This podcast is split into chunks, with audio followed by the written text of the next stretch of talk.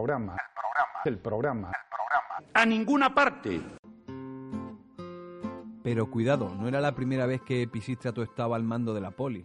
De hecho, antes de que Solón se marchase ya había gobernado Atenas. Es más, todavía perdería el poder una vez más para después volver a recuperarlo y ya no soltarlo nunca más. Para hacernos una idea de las idas y venidas al poder de Pisístrato, hemos elegido echarle un vistazo a unos papiros que Sir Frederick G. Canyon encontró en el desierto egipcio en 1891. Bueno, a la traducción al castellano de Antonio Tobar, que data de 1948. Se trata de la Constitución de Atenas, un documento que formó parte de uno de los proyectos más ambiciosos de Aristóteles, describir la legislación de su época en las principales ciudades de su entorno.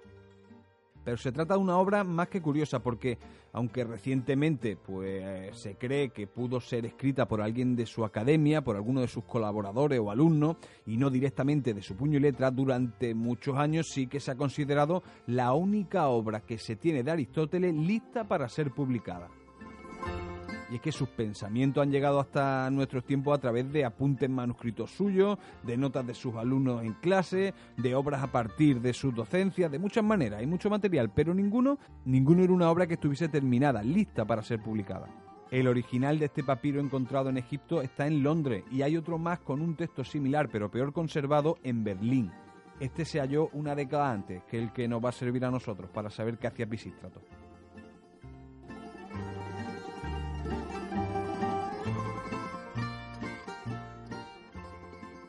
El, papiro original no está completo, se ha datado en el siglo I de nuestra era y en él se describen hasta cuatro maneras distintas de escribir, es decir, que puede estar escrito por cuatro personas diferentes. Tiene, además de propina, en su dorso lo que parecen las anotaciones de un agricultor en tiempos del emperador Vespasiano. Para hacernos una idea, el emperador Vespasiano gobernó Roma un año después de la muerte de Nerón, en el año 69 Recordemos que Aristóteles vivió un par de siglos después ¿eh? que Pisístrato y cuenta en este libro con pelos y señales cómo era la vida política en tiempos de Solón y del propio Pisístrato. También cuenta que la primera vez que Pisístrato llegó al poder había tres corrientes que optaban por hacerse con Atenas.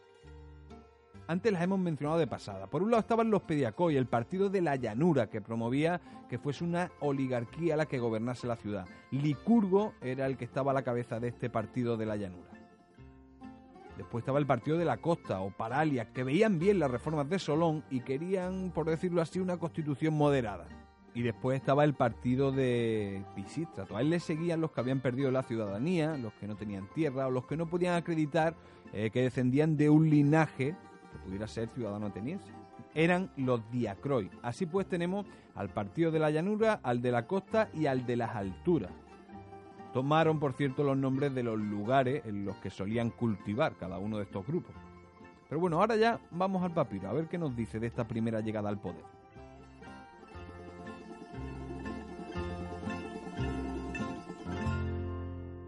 El programa ninguna parte.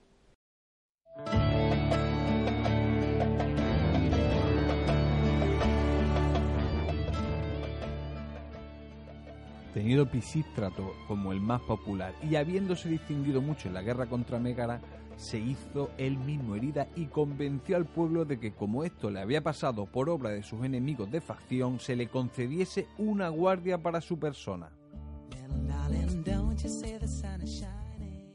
y habiendo tomado a los que se llamaron maceros, se levantó con ellos contra el pueblo y se apoderó de la Acrópoli en el año 32 después de la promulgación de las leyes, y siendo arconte Comeas, el año 561 a.C. Se cuenta que cuando Pisístrato pidió la guardia, se opuso Solón diciendo que él era más sabio que los unos y más valiente que los otros, más sabios que los que no veían que Pisístrato codiciaba la tiranía y más valiente que quienes lo veían y callaban. Y como con este discurso no convenció, colgó sus armas ante su puerta y dijo que él había socorrido a su patria en cuanto había podido, pues ya era muy viejo, y que pensaba que todos los demás debían hacer lo mismo. Mas Solón nada alcanzó entonces con sus exhortaciones, sino que Pisístrato tomó el poder y administraba los asuntos comunes más bien como ciudadano que como tirano y cuando aún no había arraigado su poder, se pusieron de acuerdo los partidarios de Megacle y los de Licurgo, y le derribaron al sexto año después de su primera toma del poder, siendo arconte Egesías. Fragmento de la Constitución de Atenas, de Aristóteles. Bueno, ahí nos explica el propio Aristóteles cómo llega por primera vez Pisístrato. En la segunda vez eh, pasa, nos dice el mismo relato que pasan 12 años hasta que Megacle vuelve a buscar a Pisístrato y después de llegar a un acuerdo para que éste se casase con su hija, vuelve a traerlo como regidor de la ciudad. Y lo hace con una puesta en escena peculiar. Pisístrato va en un carro y delante de él va una mujer eh, vestida como los atributos de Atenea. El pueblo lo recibió esta simple puesta en escena con bastante alegría y todos están contentos. Había vuelto Pisístrato, volvía a ser el que mandaba en Atenas. Y justo en esta segunda llegada al poder es cuando Solón regresa de sus viajes y también cuando fallece justo al poco. Por eso se perdería eh, cómo cayó y cómo recuperó el trono el propio Pisístrato. Pero bueno, vamos al libro. Vamos a meternos en esa traducción de Antonio Tobar, como digo, fechada en el 1948 y vamos a leernos el pequeño fragmento en el que nos lo explica todo, nos aclara qué pasa como, con el tirano, cómo gobernaba, cómo perdió el poder por segunda vez y cómo regresó a él. Pisístrato en un carro, la mujer caminando al lado y los de la ciudad haciendo reverencia le recibieron con admiración. Tal fue el primer regreso. Después cayó por segunda vez hacia el año séptimo después de su vuelta.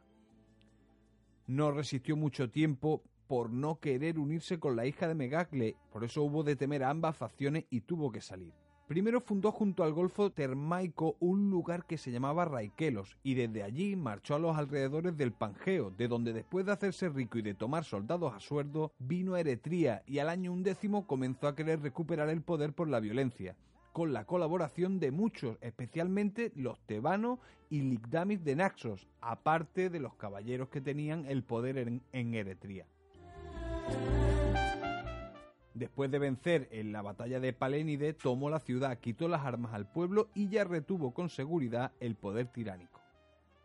Administraba Pisístrato como queda dicho, moderadamente las cosas de la ciudad y más como ciudadano que como tirano, pues además de ser caritativo y suave e indulgente con los que habían faltado, a los pobres les prestaba dinero para sus trabajos, de manera que se pudieran sostener como labradores.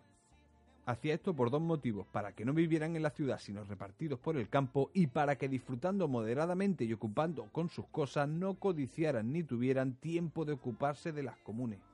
También le resultó que las rentas le aumentaban con el cultivo de la tierra, pues cobraba de lo que se recogía el diezmo. Por esto estableció los jueces por demos, y él mismo salía muchas veces al campo para vigilar y para conciliar a los que estaban en discordia, con el fin de que no por bajar a la ciudad descuidasen sus trabajos. Cuando Pisístrato hizo una de estas salidas, dicen que le sucedió algo con el que labraba el Imeto, un sitio después llamado lugar inmune. Pisístrato vio a uno que estaba cavando y labrando en un puro pedregal y con admiración mandó a su esclavo a preguntar qué se criaba en el lugar, y el que estaba labrando dijo solo males y dolores, y de estos males y dolores Pisístrato ha de cobrar el diezmo. El hombre había respondido sin saber nada, mas Pisístrato, con agrado por la libertad con que se eh, había expresado y por su diligencia, le hizo exento de todo tributo. A la multitud no la molestaba en nada con su poder, siempre proporcionó a esta paz y guardaba la tranquilidad. Por eso había muchos dichos sobre que la tiranía de Pisístrato era la edad de Crono, porque sucedió luego que habiendo heredado sus hijos, se hizo el poder mucho más duro. Fragmento de la Constitución de Atenas, de Aristóteles.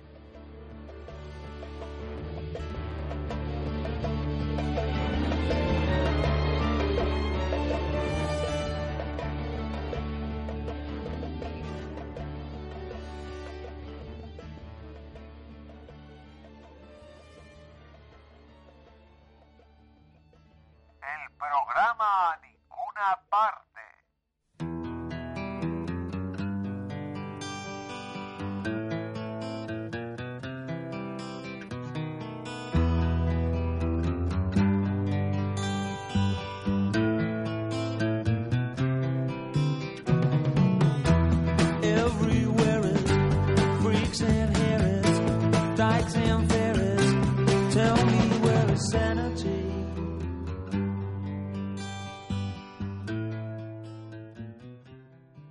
Bueno, esa es a grandes rasgos la historia de Pisístrato. Queríamos una profecía de un oráculo famoso, eh, queríamos una del oráculo de Delfo y encontramos la que hizo eh, Quilón de Esparta, la que le dijo al padre de Pisístrato, a Hipócrates, que su hijo iba a cometer muchos crímenes. Realmente, su hijo lo que, lo que sí que confirmó a lo largo de su vida es que quería el poder ante todas las cosas y fue moviéndose con más o menos astucia y aprovechando los acontecimientos que pasaban a su alrededor para conseguirlo.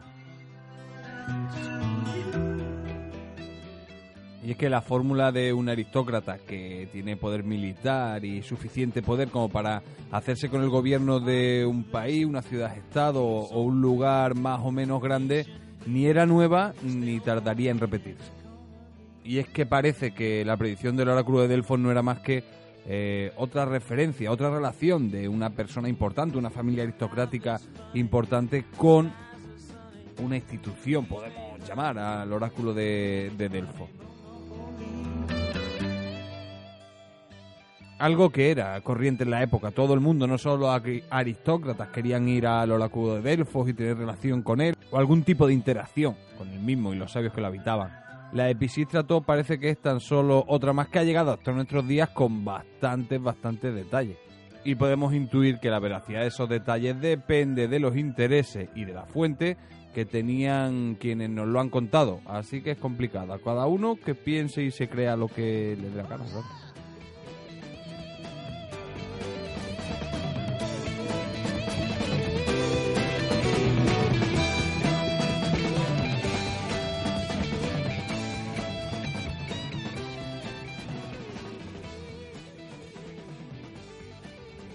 Sus hijos perdieron ese poder y después de otra época de revueltas y algo turbia llegaron los almeónidas al, poder. Precisamente los almeónidas es la familia de Megacles.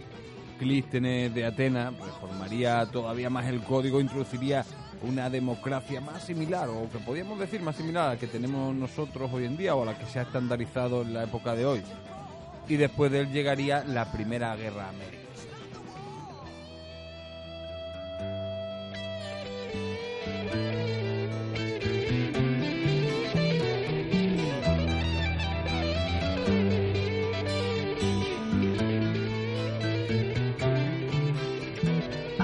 Contemporáneo de Pisístrato que relató una fábula sobre él o sobre el comportamiento de los atenienses, mejor dicho, en su mandato, que ha llegado hasta nuestros tiempos. Se trata de Esopo y la fábula es Las ranas pidieron un rey.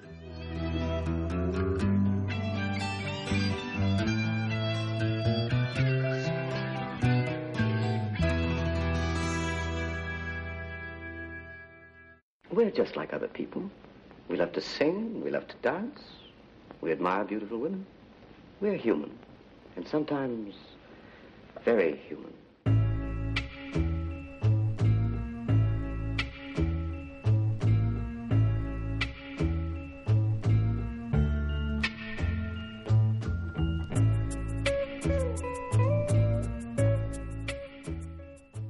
De esta fábula se hizo eco siglos después de Esopo el eh, escritor de fábula, el romano Gallo Julio Fedro, que vivió en el siglo I de nuestra era, nació en el 15 antes de Cristo y murió en el 50 después de Cristo. Pero vamos que la fábula es muy famosa. De hecho, incluso Feliz María de Samaniego tiene una versión, eh, bueno, pues a su propio estilo, muy cookie, cookie para la época suya y yo creo que cookie incluso para el día de hoy. Pero nosotros vamos a recordar, por lo breve que es, lo sencilla, la original, la de Sopo.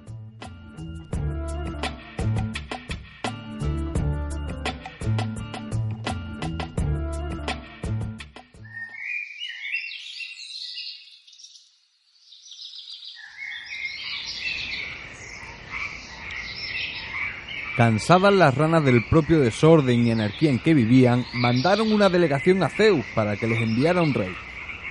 Zeus, atendiendo su petición, les envió un grueso leño a su charco. Espantadas las ranas por el ruido que hizo el leño al caer, se escondieron donde mejor pudieron. Por fin, viendo que el leño no se movía más, fueron saliendo a la superficie y dada la quietud que predominaba, empezaron a sentir tan grande desprecio por el nuevo rey que brincaban sobre él y se le sentaban encima, burlándose sin descanso.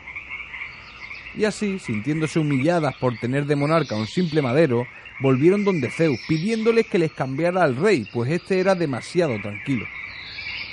Indignado, Zeus les mandó una activa serpiente de agua que una a una las atrapó y las devoró a todas sin compasión. Fábula Las ranas pidiendo rey de Esopo. El programa. El programa. El programa. A ninguna parte.